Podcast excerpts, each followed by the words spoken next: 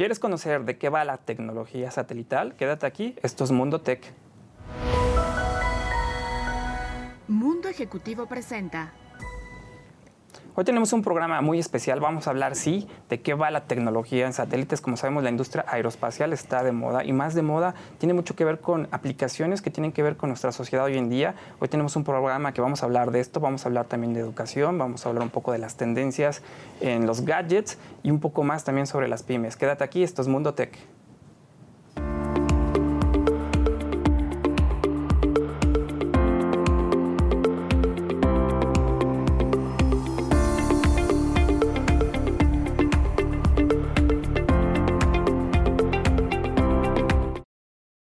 Estamos aquí en otro programa de Mundo Tech. ¿Cómo estás, eh, Campos? ¿Todo bien? Muy bien. Señor Adrián. Oye, pues hoy tenemos un programa muy especial. Vamos a hablar un poco de esto que tiene que ver con eh, la industria aeroespacial. Como bien sabemos, creo que estamos conquistando de nueva cuenta el espacio. Yo creo que nunca se ha dejado de conquistar, pero creo que últimamente se ha puesto mucho eh, de moda con todas estas compañías que están llevando al espacio todo este tema.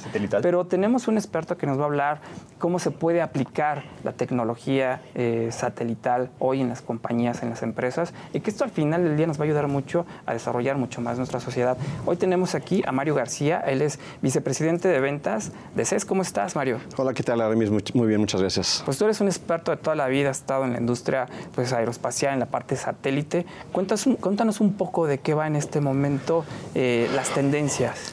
Pues sí, mira, eh, evidentemente nuestro objetivo es cerrar esa brecha digital, eh, conectar, llevar la conectividad a todos lados.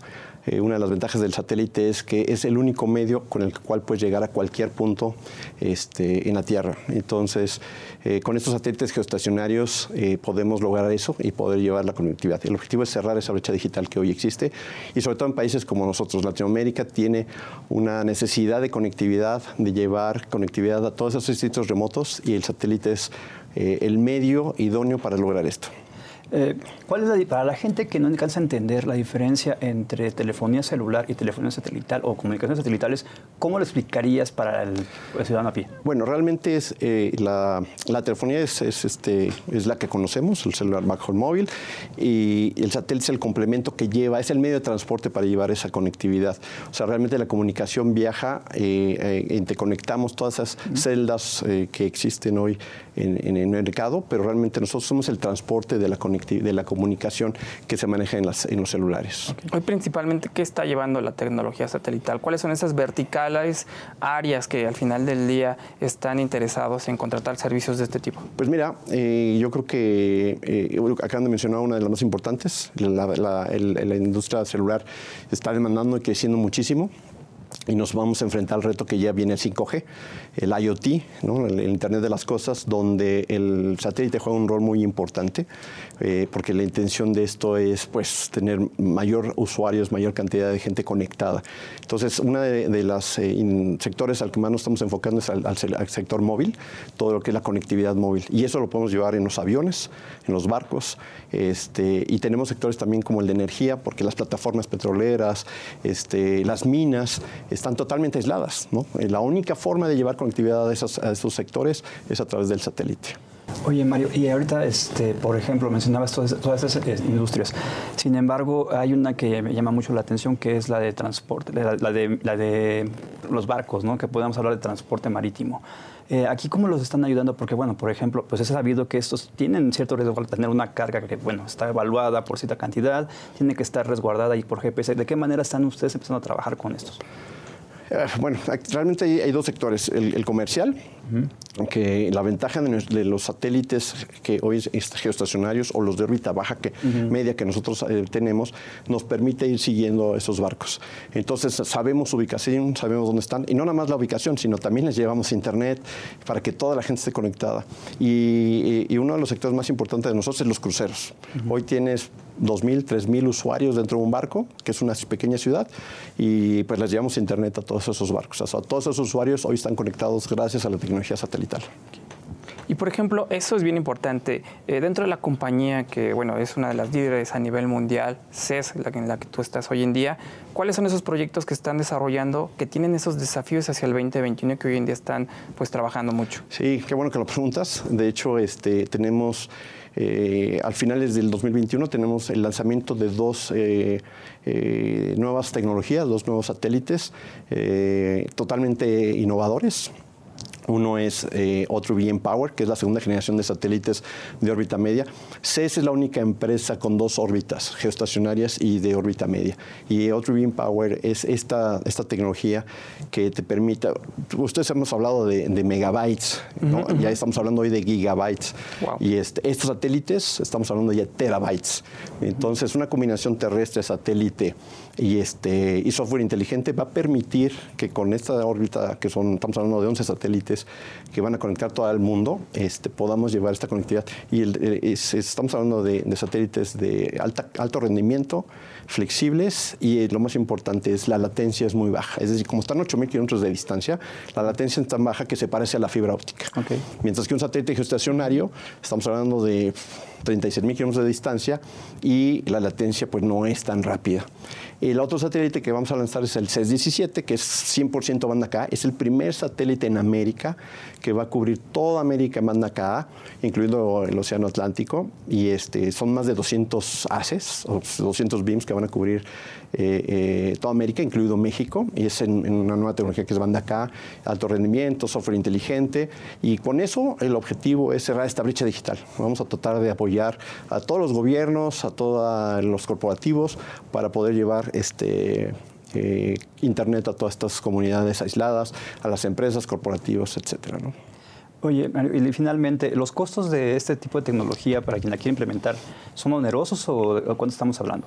Bueno, no, no es para el usuario final. Este, sí, sí, a pesar de que se han bajado los costos, este, eh, pues hoy son más competitivos los, el acceso a los precios. ¿no? Hoy estamos hablando de que ya el, los, el megabit está llegando a los dos dígitos, ¿no? Esa es la tendencia, porque evidentemente se han abatado los costos de los lanzadores, ¿no? Hoy lanzar con eh, los costos, como ya son reusables los cohetes, eso hace que se abreten los costos, los seguros. Entonces sí, estamos trabajando para que esos costos bajen, se reduzcan y sea más fácil que lleguen hacia, hacia los usuarios a mejores costos esto está increíble. Mario, nos queda muy poco tiempo, pero eh, no, me, no, me, quisiera ir sin preguntarte al final del día lo importante que tiene que ver al final del día quien invierte en esto, el gobierno, las compañías, que tengan la capacidad de poder habilitar, como bien lo mencionabas, a una comunidad a startups que seguramente están teniendo la oportunidad de tener este, pues este desarrollo porque hace un cambio totalmente, ¿no? Lo veíamos hace mucho tiempo en ejemplos de comunidades a lo mejor eh, cafetaleras en un rincón de Chiapas y que hace una gran diferencia el estar conectado, ¿no? El que puedan desarrollar y más allá, ¿no? Yo creo que eso es bien importante, el que se pueda acceder a esta información, ¿no? Sí, mira, y no solamente es el tema del satélite, tenemos también que la infraestructura terrestre ha cambiado. Hoy, con antenas de 75 centímetros, estamos hablando de que sean de 2 metros, 3 metros, hoy con antenas de 75 centímetros, estás llevando conectividad a esos sitios que acabas de mencionar. Este, con altas velocidades. Antes hablábamos de 512 kilobits, hoy estamos hablando de que podemos bajar 40, 50, 60 megabits. O sea, hoy una comunidad se va a ver beneficiada porque podemos llevarle, este, no solamente que hablen por teléfono, sino que van a progreso. bajar este, videos, este, van a estar conectados, ver este tipo de, de programas. Entonces, y estamos hablando que el costo de la infraestructura terrestre ha bajado y evidentemente el costo también del satélite también ha reducido. Increíble, Mario. Pues te agradecemos mucho la oportunidad que has estado con nosotros. Te vamos a invitar más tiempo porque fue muy, muy corto el tiempo, pero para que nos expliques un poco cada uno de estos que nos mencionabas, pues todo el tipo de niveles de satélite que existen, que valen mucho la pena porque muchas compañías están buscando seguramente estas opciones para salir adelante. Te agradecemos mucho, Mario. Al contrario, muchas gracias a ustedes por la invitación. Pues vamos a unos comerciales, no se despegue, esto es Mundo Estamos de vuelta en Mundo Tech. Y a final de cuentas, lo que, algo que nos trajo la pandemia no solamente fue el trabajo, también nos trajo entretenimiento. Y dentro de ello podemos hablar sobre el audio, las tendencias de audio que ha traído. ¿Cómo ves el sonido tú? ¿Qué has tenido? La música para mí ha sido un oasis dentro de la casa. trabajamos, hacemos home office y siempre conectados de alguna manera a alguno de, estas, eh, de estos servicios de, música, ¿no? Y bueno, precisamente para nos haremos un poquito más de música, tenemos a Daniel Montaño, él es el director de Sonos para México y Latinoamérica, para que nos hable un poco del tema. Daniel, muy buenas tardes. Hola, buenas tardes y muchas gracias por la invitación. Gracias, Daniel. Oye, Daniel, eh, ¿podemos decir que el mercado de audio ha sido de lo que más se vendió durante la pandemia? Eh, pues sí, sin duda fue una de las categorías que, creció más rápido de lo que venía creciendo eh, con más gente en casa o, pasando más tiempo en casa.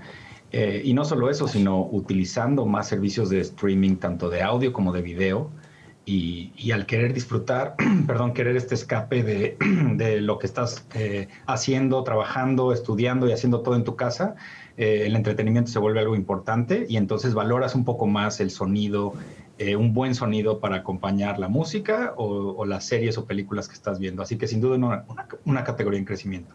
Oye, Dani, ya ha crecido como, como la espuma, ¿no? Todo lo que tiene que ver con audio, estamos hablando de podcast, estamos hablando de todo lo que tiene que ver al final del día con audio, está creciendo de manera importante y tener un buen sistema en casa, en el hogar, y hablemos del término inteligente, ¿no? Porque muchos ya estamos dejando todo ese, no sé si a ti te, sucede, Campos, pero yo estoy dejando mucho ya toda la parte análoga y me estoy uniendo mucho a estas plataformas, ¿no? Algo en donde trabaja este Dani, que, que, siempre lo envidio, pues es en Sonos, ¿no? Porque está creando todo este ecosistema que prácticamente te da esa oportunidad de tener acceso a música, a podcast, están teniendo alianzas eh, nacionales e internacionales. Esto es algo que mucho vale la pena. Y cuéntame un poquito de esas tendencias y que creo que esta compañía eh, lo está haciendo de manera interesante.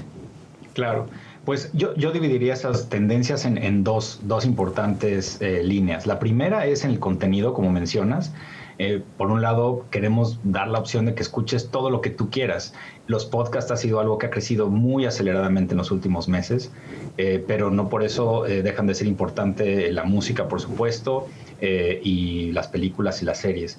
Y en esa parte de contenido, pues tenemos una, una, muy buena relación con todos los servicios de música y de streaming de video que funcionan, por supuesto, en nuestra plataforma, incluso algunos de, de manera local, ¿no? Eh, algunos socios como, como iNetwork y otros que hemos sumado a la plataforma eh, que llegan a los más de 100 servicios de música con los que funcionamos para que la gente pueda tener acceso a ese contenido que quiere y descubrir nuevas cosas. Y la segunda, como dices, la parte inteligente, es muy importante, pero más allá del punto de vista técnico de, de, qué hay en el software que hace que esto funcione bien, es que sea fácil de utilizar.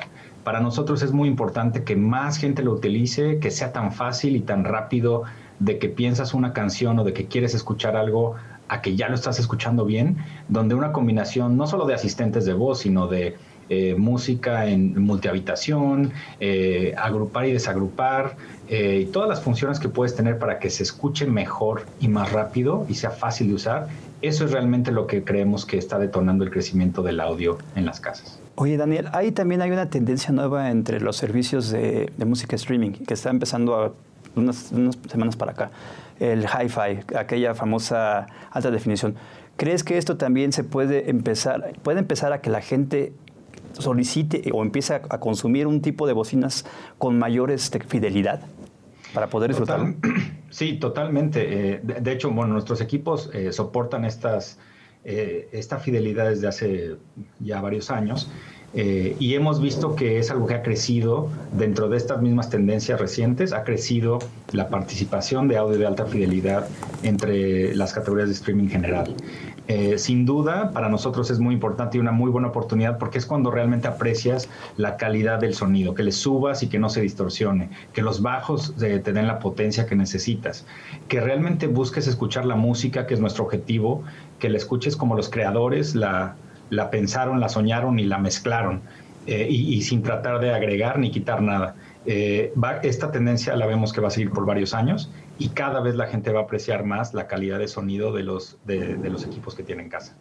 Oye, Dani, algo que es bien importante, ¿no? El, cuando empezaba toda esta tendencia de las bocinas inteligentes, inalámbricas, pues a veces no tenías lo mejor de lo mejor, o eran inteligentes, o tenían buen audio, o viceversa. La verdad, a veces no tenías lo mejor de lo mejor. Hoy cada vez más estamos viendo eh, mucha calidad dentro de la industria, ¿no?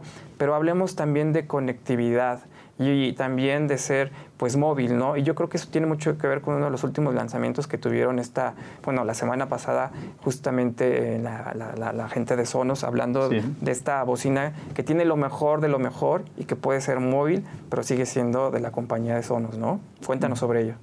Claro que sí. Eh, bueno, pues mira, justamente hablando de, este, de este equipo, aquí te lo puedo mostrar. Ahí está. Eh, Sonos Roam. Eh, y esta bocina que estamos anunciando eh, que llega ahora, buscamos que, cubra los dos aspectos, que te dé la mejor experiencia cuando estés fuera de casa eh, y que ahí usas Bluetooth y otro, otro tipo de cosas para, para, reproducir, pero también dentro de casa que tenga funcionalidad. por un lado está la parte del sonido, pero queremos que también tengas digamos, tecnología que no ha estado desarrollada antes, incluso funciones que no hemos puesto en productos anteriores de, de Sonos y que por primera vez los tenemos en ROM. Un ejemplo es que tenemos esta tecnología para que tu bocina adecue o calibre el sonido para que se adapte a la habitación donde estás, al cuarto, al espacio, a los, a los materiales alrededor y, el sonido se escuche lo mejor posible. Eso ya lo veníamos haciendo cuando estás en tu casa, en Wi-Fi, etc. Pero ahora, eh, gracias a Sonos Roam, lo puedes hacer también automáticamente y el micrófono que tiene para, para que te funcionen los asistentes de voz y otras cosas sirve como eh, una entrada para calibrar automáticamente, dependiendo el espacio donde se encuentre, para que el sonido sea óptimo. Esto eh, sumado a que todo el tiempo está habilitado tanto para Bluetooth como para Wi-Fi, hace que la transición entre dentro de casa, salir y volver sea muy simple y, la más amigable para el usuario y que puedas llevarla realmente a donde quieras. Ok, Dani. Pues bueno, estaremos hablando un poquito más adelante de este lanzamiento de esta bocina porque también me llamó mucho la atención la, semana pasada que lo vi. Y sí, la primera bocina de Sonos portátil.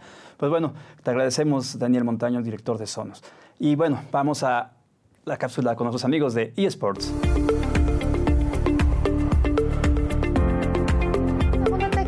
Muchísimas gracias por permitirnos llegar hasta sus hogares.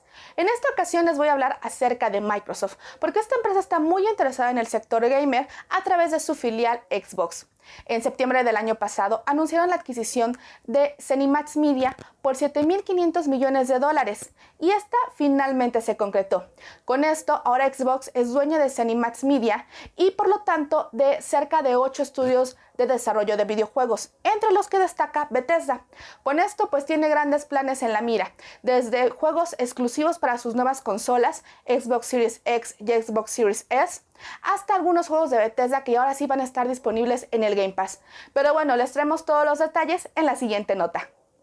Luego de casi seis meses, Xbox completó la adquisición de Cinemax Media por cerca de 7.500 millones de dólares, con lo que añaden a su portafolio a nueve estudios de desarrollo de videojuegos, entre ellos Bethesda. Para Phil Spencer, jefe de Xbox y vicepresidente ejecutivo de juegos de Microsoft, los juegos de Bethesda siempre han tenido un lugar especial en la empresa y en los corazones de millones de jugadores en todo el mundo. Esto porque ambos equipos han trabajado juntos desde el primer Doom y su motor ID Tech, innovando en juegos para PC y hasta en el lanzamiento del primer videojuego de consola de Bethesda en la Xbox original de Elder Scrolls 3 Morrowind. Esta adquisición significa que los estudios de desarrollo que forman parte de Cenimax Media, es decir, Bethesda Software, Bethesda Game Studios, ID Software, Cenimax Online Studios, Arcane, Machine Games, Tango Gameworks, Alpha Dog y Roundhouse Studios tendrán la oportunidad de hacer mejores juegos. La compra también incluye oficinas editoriales y estudios de desarrollo en todo el mundo con más de 2.300 empleados, lo que servirá para que Xbox amplíe su lista de títulos en el futuro. Además, esta operación ya comienza a impactar favorablemente a los videojugadores, porque a inicios de este mes llegaron más de 20 títulos de Bethesda a su servicio de suscripción Game Pass.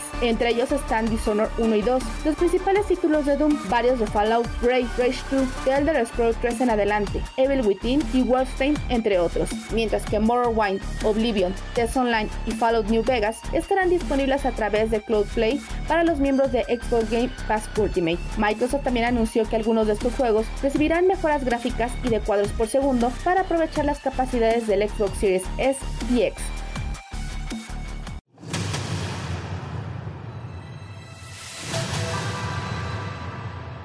Estamos aquí en Mundo Tech de regreso y Campos, algo que ha sido importantísimo ha sido el continuar con nuestra educación, que esa se ha mantenido gracias a la tecnología. Yo creo que es una de las grandes tendencias, ¿no? Así es. Al final de cuentas, esto es lo que nos ha ayudado, ha mantenido un poco también ese motor este, económico en parte de las escuelas y demás, de las escuelas en línea, que es lo que ha ayudado también en que la gente esté un poco más eh, pues buscando nuevos cursos y superándose día a día. Así es, y tenemos aquí justamente a una experta, ella es Antonia eh, Segura, ella es la country manager de Creana, espero que lo haya pronunciado bien. Perfectamente. Y cuéntanos un poco, ¿cuál ha sido esa tendencia? Seguramente del 2020 para acá, mucha de la gente ha buscado alternativas para continuar pues educación en muchos sentidos, desde lo básico hasta MBAs y de todo tipo, porque eso es importante y sabemos que la tecnología pues nos da esa capacidad de hacerlo. Creo que hace cinco años era impensable, no tener un título era complicado.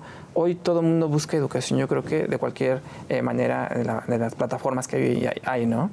Definitivamente, el 2020 fue un acelerador y fue un acelerador para todas las industrias digitales. En el caso de la educación en línea, por ejemplo, en Creana tuvimos un crecimiento de 1.7 millones de estudiantes a inicio marzo, más o menos 2020 a hoy en día ya estamos en 4.4 millones de estudiantes, más o menos 4.2, una cosa por ahí.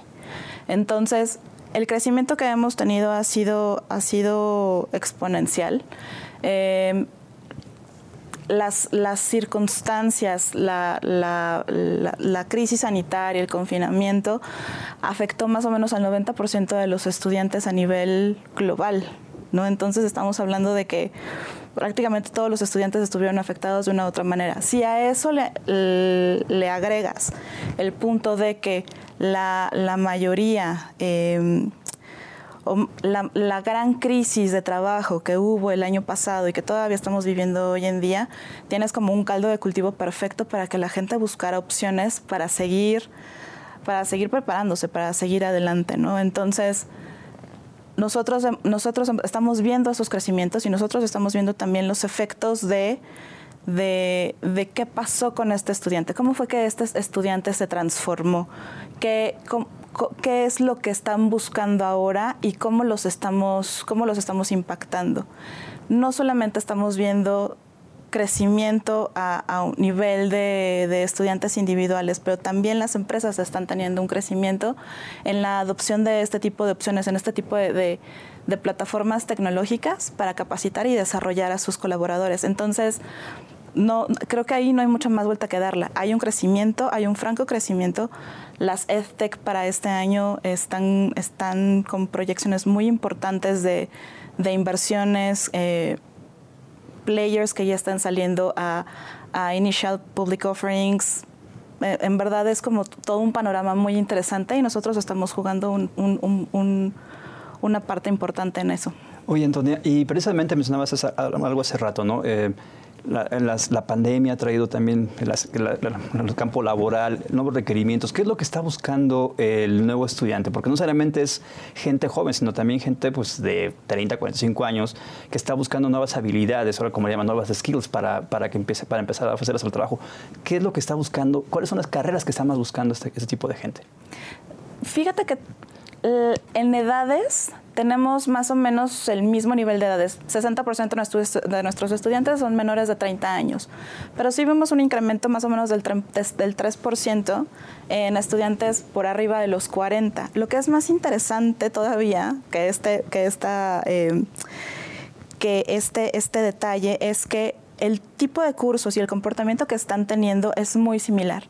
¿A qué se están volcando? Negocios, marketing. Y en el caso de las empresas se están volcando a buscar temas de liderazgo, temas de data science, todo esto que los ayude a enfrentar mejor un futuro, un futuro laboral, un futuro económico más retador sentir esas herramientas, ¿no? Que tengan esas herramientas para hacerle frente a ese, a ese futuro ahora sí se podría, podríamos decir que ya eh, llegó para quedarse en muchos sentidos. Creo que esto, el tema de la pandemia ayudó mucho a impulsar todo el tema digital, el tema del e-commerce, etcétera. Pero al final del día se rompen esas barreras y yo creo que ahora sí va de aquí en adelante para despegar este tipo eh, de soluciones. ¿Cuáles crees que sean algunos de los retos que veremos este 2021? Si bien es cierto, hicimos mucho la tarea en el 2020 comprando infraestructura, teniendo una buena cámara, una buena computadora, una buena conexión de aquí en adelante cuáles son los retos para que podamos al final del día pues tomar todos estos cursos de e-learning, pero que también tiene que ver con desarrollar más habilidades para mejorar ya sea nuestra propia empresa o dentro de una empresa, ¿no? Creo que los, los retos más importantes que tenemos tienen que ver con los cambios culturales. Eh, crecimiento dentro de las empresas, por ejemplo, hubo un crecimiento 2019 versus 2020 de 1.300%. Es impresionante. Pero el punto es que más empresas se la quieran jugar, ¿no? Quieran apostar por este tipo, por este tipo de, de, opciones, por este tipo de tecnologías mucho más amigables hoy en día en, términos de confinamiento, pero también que pueden complementar muy bien eh, otro tipo de programas de capacitación. Y en el caso de nuestros estudiantes em, individuales, como nosotros podríamos llamarle, gente como tú y como yo, eh, mucho el reto también tiene que ver con cultural, otra vez, es adoptar, adoptar e, este tipo de, educación que me exige a mi estudiante que esté mucho más partícipe del propio desarrollo de mi, de mi educación, ¿no?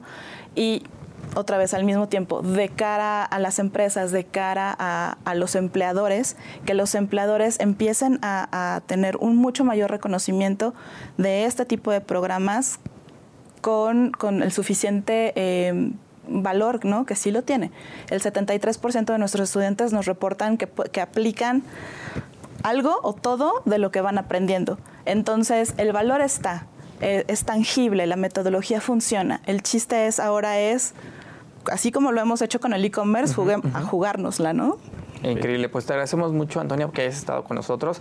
Se nos fue el tiempo rapidísimo, pero seguramente vas a regresar para que nos platiques un poco de estas tendencias del e-learning, porque al final es una tendencia, es una tendencia que llegó para quedarse y seguramente vamos a hablar mucho de esto. Te agradecemos mucho. Muchas gracias a ustedes dos. Hasta luego. Muchas gracias. Pues vamos a esta cápsula de análisis. Tenemos a la gente de Kaspersky que nos, va a, que nos va a hablar un poco de temas de ciberseguridad en temas de entretenimiento. Vamos a verla.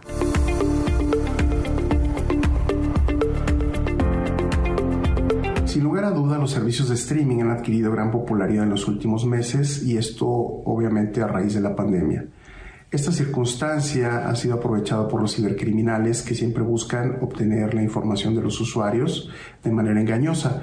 Un ejemplo de ello es el reciente estudio que hicimos relacionado con los premios Globos de Oro, en donde vimos cómo utilizan como gancho eh, estos premios y los programas que fueron nominados eh, justamente para llamar la atención y atraer a sus potenciales víctimas. Por ejemplo, en primer lugar, detectamos que el mayor número de intentos de engaño estuvo relacionado con la serie Mandalorian, en segundo lugar la película de, Queen Gambit, de Queen's Gambit y en tercer lugar eh, Ozark. Como pueden darse cuenta, este tipo de actividad maliciosa siempre va dirigida y eh, busca tener el mayor éxito posible. Es por eso que los cibercriminales están constantemente monitoreando cuál es la mejor forma de lograr el objetivo.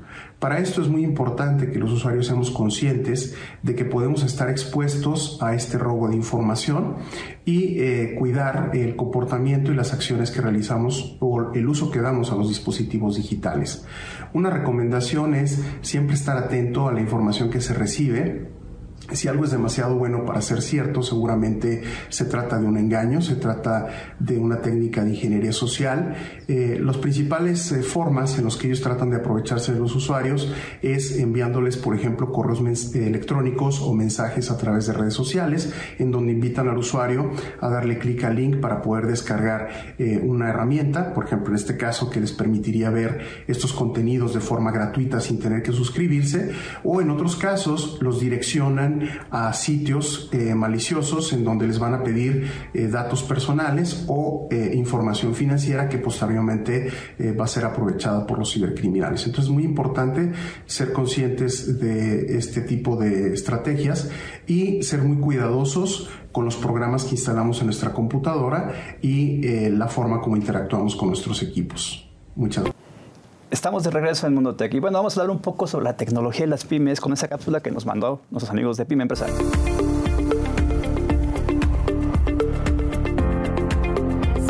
Pequeñas y medianas empresas en México sumaban 5.2 millones de unidades hasta inicios del sexenio actual. Hoy debemos replantear su futuro desde diferentes aspectos. Por ejemplo, desde el gobierno se necesitan políticas públicas para impulsar a este sector y el semillero de emprendedores, con el objetivo de generar nuevas posibilidades de negocio o ecosistemas orientados a la innovación y nuevas economías. Esto no está sucediendo. Al contrario, actualmente se está inhibiendo el nacimiento de nuevas empresas, lo cual es muy peligroso, donde 7 de cada 10 empleos en el país país provienen de las MIPIMES. En diciembre de 2020, el INEGI dio a conocer que un millón de MIPIMES habían cerrado durante la pandemia y no recibieron estímulos gubernamentales para amortiguar sus efectos. Por otro lado, las empresas tractoras o aquellas que tienen una red de proveedores MIPIMES pueden brindar conocimiento, asesoría y desarrollo, lo cual ya está sucediendo en parques industriales a fin de ser más competitivas. Por otro lado, las empresas que venden soluciones a pymes no pueden ser un predador. Ganar muchos clientes sin comprometerse a ayudarlos en su crecimiento o sobrevivencia. No solo es necesario usar la palabra para pyme, se necesita más compromiso. De por medio está su mercado.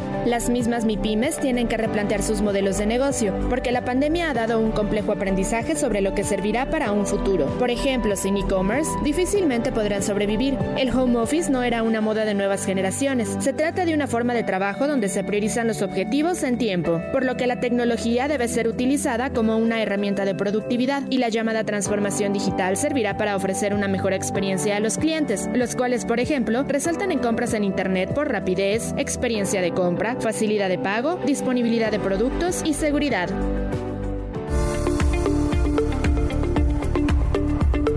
Bueno, ¿Cómo ves esta cápsula? ¿Cómo ves ese tema, las, las, pymes y la tecnología? Vamos a seguir hablando de esto, ¿no?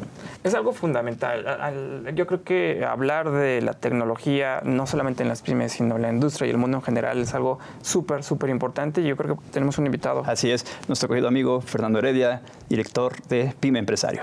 ¿Cómo estás, Fernando? Muchachos, muchas gracias por la invitación para hablar de temas de pymes.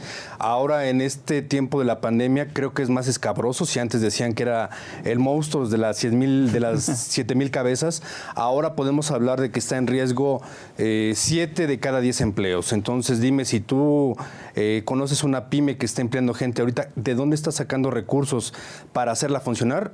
Solamente ellos saben, ¿no? Oye, Fer, y precisamente sobre ese tenor, eh, ¿cómo se prepararon las pymes? obviamente no solamente no fue la pandemia, sino han sido cosas que se han ido arrastrando desde hace tiempo, ¿no? Pero la tecnología en algunas la apalancó y les ayudó a sobrevivir. ¿Cómo estás viendo esas que alcanzaron a sobrevivir? ¿Alcanzarán a, lo que resta de este año todavía a respirar o ya no? Este, Campos, yo creo que el tema que acabas de mencionar estábamos todos tan preparados para esta pandemia como que en marzo del año pasado había chistes y memes, ¿no? En, acerca del murciélago chino y este tipo de cosas. Pero en realidad nunca la vimos llegar. Es nuestra primera experiencia ante una pandemia de este tipo, a pesar de la sucedida hace tiempo, que no fue gran cosa. Pero en el tema de las pymes, eh, de acuerdo a datos del INEGI, en diciembre del año pasado se registraba una pérdida de un millón de pymes si estamos hablando de 7 de cada 10 empleos y que es el 5.2% del Producto Interno Bruto y toda esta serie de cifras que representa la micro, pequeña y mediana empresa, dime tú, ¿no? Es un impacto fuertísimo.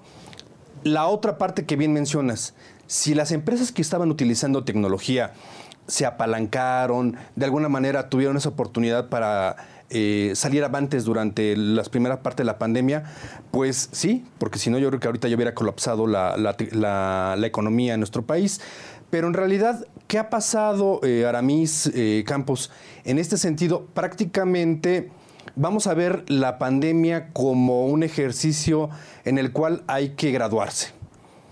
Las que no sobrevivieron, pues obviamente son de ese millón de los que todavía no tenemos mucha claridad porque estamos acéfalos en cuanto a la Secretaría de Economía respecto a políticas para emprendedores, políticas para pymes. Ustedes que están metidos en el mundo de la tecnología, las fintech, ¿qué impacto están generando en nuestro país? Riqueza, hacer que los engranes del país sigan caminando, sigan evolucionando.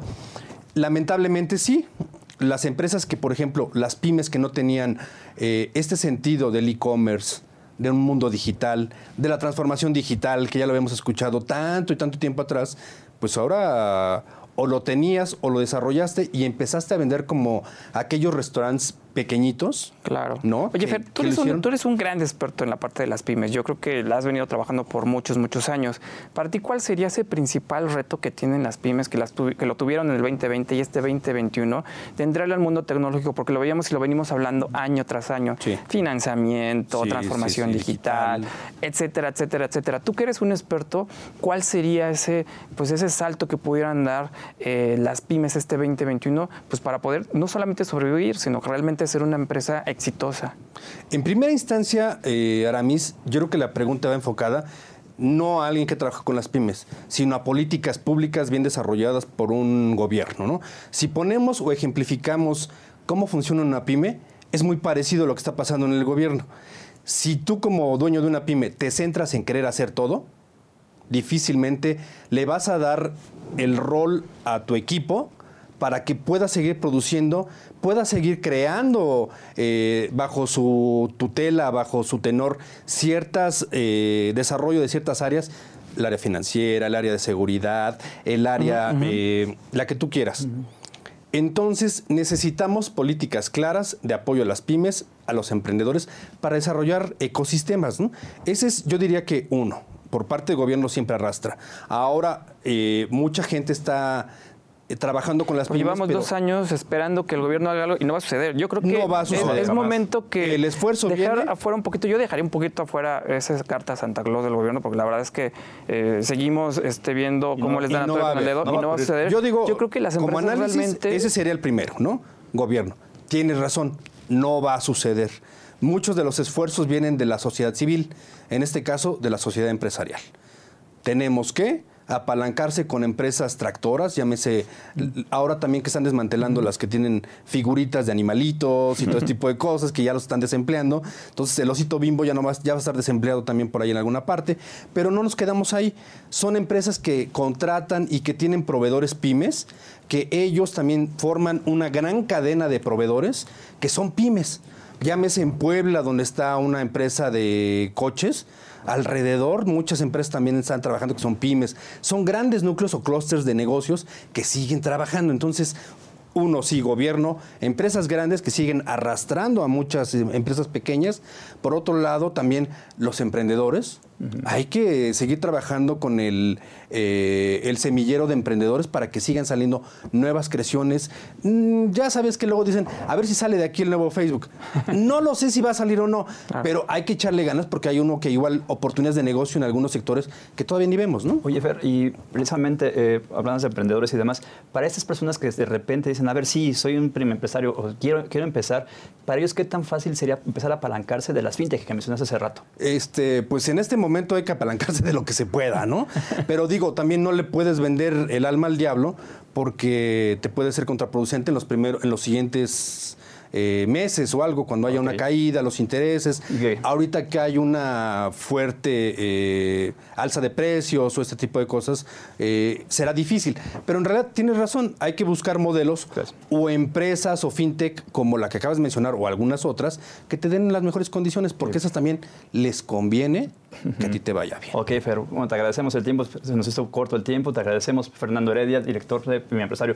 Y bueno, vamos a esta cápsula con los amigos de Ferenjefer. Hoy quiero hablar con ustedes de las tendencias que van a cambiar el mundo. Oscar Fuente, el CEO y fundador de Jeps, ha resumido las tendencias que van a cambiar nuestra forma de ver el mundo y yo estoy de acuerdo con lo que él comenta. Habla de que todo va a ir aún más rápido y estoy seguro que sí.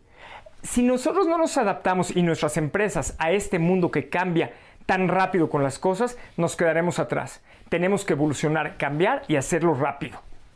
La automatización y los robots inteligentes que nos encontramos prácticamente todos los días y en nuestras actividades diarias. Los robots empiezan a sustituir al ser humano y la inteligencia artificial juega un rol fundamental. Hablar de crecimiento exponencial sería el tercero, en donde vivimos en un mundo en donde tenemos que encontrar la escalabilidad de las cosas y los mercados y las soluciones que apoyaron en un punto, replicarlas en otros lugares. Hablamos de predecir el futuro o crear el futuro. Y esto es muy importante. Tenemos que tener la capacidad de crear, de imaginar el futuro y, señalar las soluciones que trabajen en el mismo. Y finalmente, la datificación del Internet de las cosas y el 5G. Dos aspectos que están cambiando la vida de todos nosotros y se aplican en todas las cosas. El mundo que conocíamos ya no es el mismo. Estamos de regreso aquí en Mundo Tech y qué mejor campos en este mundo de la pandemia. Yo creo que nos hemos vuelto más galleteros, estamos comprando, ya sabes, de más computadoras, smartwatch, teléfonos. Es decir, tenemos un mundo digital en casa que nos lleva tanto a la parte laboral y también el entretenimiento. Y qué mejor de conocer cuáles son estas tendencias que vamos a ver este 2021. Y para eso, bueno, tenemos a un súper, súper experto, un buen amigo, Luis Hey, hey. Luis, ¿cómo estás?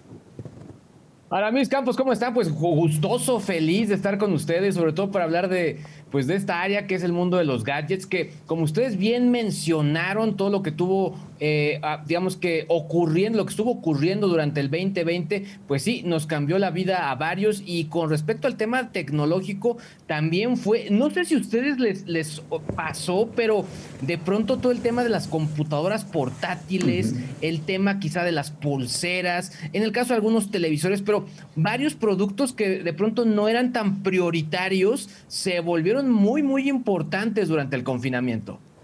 Así es. Oye Luis, y no, yo creo que mencionaste algo, la computadora, ¿no? Creo que al final de cuentas se volvió, renació la venta de las laptops y las... Renació la venta de las, laptops, tener una banda que, te, también te, revisara, ya sabes, esta parte del oxímetro que lo traen las bandas. Es decir, hoy estamos también ávidos de comprar, ¿no? Yo creo. Pues sí, pero yo creo que, ¿cómo lo ves? ¿Seguirá así la tendencia? justo eso que mencionas las computadoras, estoy completamente de acuerdo. Yo, yo lo que digo incluso es que las computadoras volvieron a ser sexys. Porque de pronto ya, o sea, ya lo que te importaba era el teléfono, que estuviera padre, que, no sé, fuera flexible, amplio, etcétera, lo que tú quisieras. Pero las computadoras ya no te fijabas tanto. Y ahora, justo lo que me han dicho varios fabricantes de, pues, distintas compañías, es que al final el tema del cómputo sí se subió justo porque la, la gente necesitaba nuevos equipos. Pero, por ejemplo, ahora, no sé, compañías dedicadas a la venta de computadoras, pero para espectros mucho más de oficina, algo que empezaron también a ver es que al final sí son máquinas de oficina, pero que van a tener uso en el hogar. Entonces es otro tipo de computadora, requiere otro tipo de servicios, eh, temas que tienen que ver con la ciberseguridad de los propios equipos, etcétera. Por la parte de salud, creo que también va a ser muy, muy importante. O sea, hubo un rumor, por ejemplo, el reloj de la manzana, se decía que incluso además de mediciones de oxígeno y todo eso, también iba a contar incluso con mediciones de glucosa a través de escáneres de luz y eso, pues, digamos que es un avance importante porque ese tipo de medición únicamente se podía realizar con la parte de, la sangre. Por otro lado, también algo que fue muy importante fue la, eh, la adquisición de nuevos televisores. Normalmente en, en años de mundial y años de olimpiadas era cuando esto ocurría de manera importante y obviamente las compañías y los fabricantes de televisores vieron un incremento muy fuerte en la parte de las ventas. Y por otro lado, también lo que dicen es que si bien vendieron bien en el 2020, en el 2021 será como una segunda parte, un reloaded, pero ahora de pantallas incluso mucho más caras y de tamaños más grandes. O sea, a mí me parece muy fuerte la declaración, sobre todo porque al final es una, es una compra muy compleja. O sea, si estás pensando en adquirir un televisor y es una inversión que piensas que te va a durar varios años en el hogar.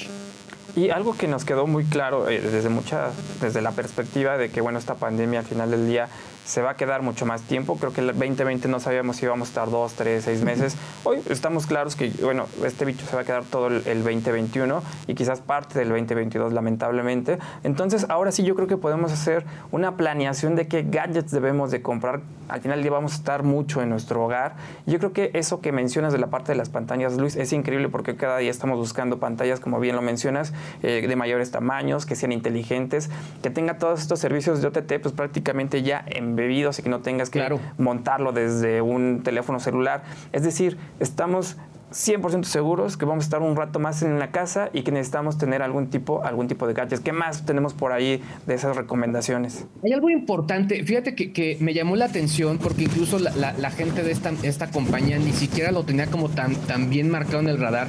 Y bueno, una compañía importante para el tema de, streaming y ese tipo de cosas, eh, Roku, esta marca lanzó un producto interesante, que es un producto que también es bocina.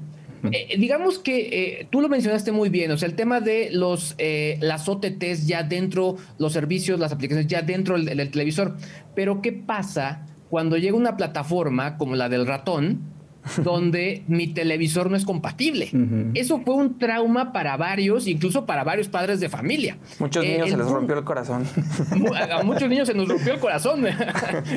Pero eh, creo que la, la parte importante es que este, este dispositivo de esta firma eh, lo que hace, obviamente, viene mucho con esta filosofía que ellos traen de puedas renovar tu televisor con este aparatito. Este, además de renovar la parte de imagen y que ahí puedas ver justo estas nuevas... eh, pues eh, pantallas, nuevas aplicaciones, también puedas tener un mejor sonido. Entonces creo que también es muy importante que el tema de dispositivos de streaming fue muy muy fuerte y, eh, y llegó incluso a tal grado que otras compañías que ya tenían su sistema operativo, algunas coreanas, también ya empezaron a licenciar su propio sistema operativo a otros fabricantes más pequeños de televisores. Es decir, el tema de OTTs, el tema de estas aplicaciones para ver contenidos ha sido muy importante, a tal grado que obviamente el desarrollo de sistemas operativos que permitan aprovechar de mejor manera lo que ya tenemos también ha sido vital en estos, en estos tiempos. Oye Luis, y finalmente, para ti, ¿cuál es- ¿qué sería la tendencia para nosotros para, como bien lo decimos, vamos a tener aquí el bicho un buen rato? ¿Qué es lo que la gente debería de empezar a, a invertir? ¿Cuál sería una compra inteligente de gadgets para lo que resta de este año y parte del próximo? Tres doritos Yo creo después. Tres doritos después. Sí.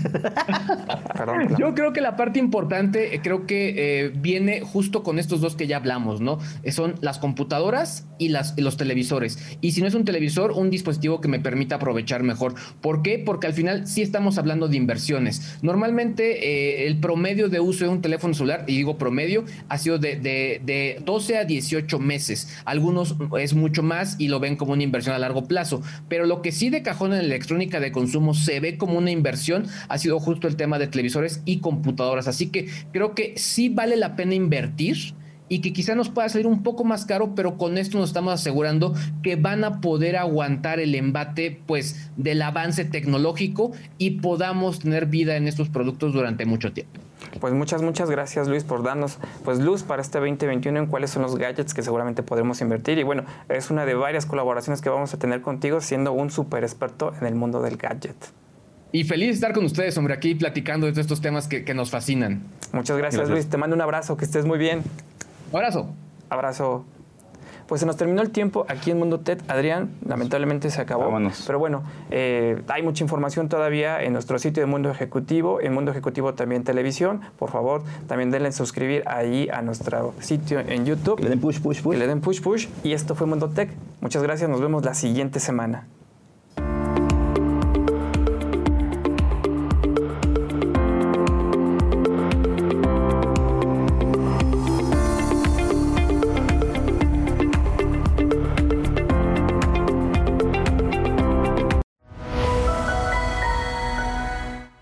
Ejecutivo presentó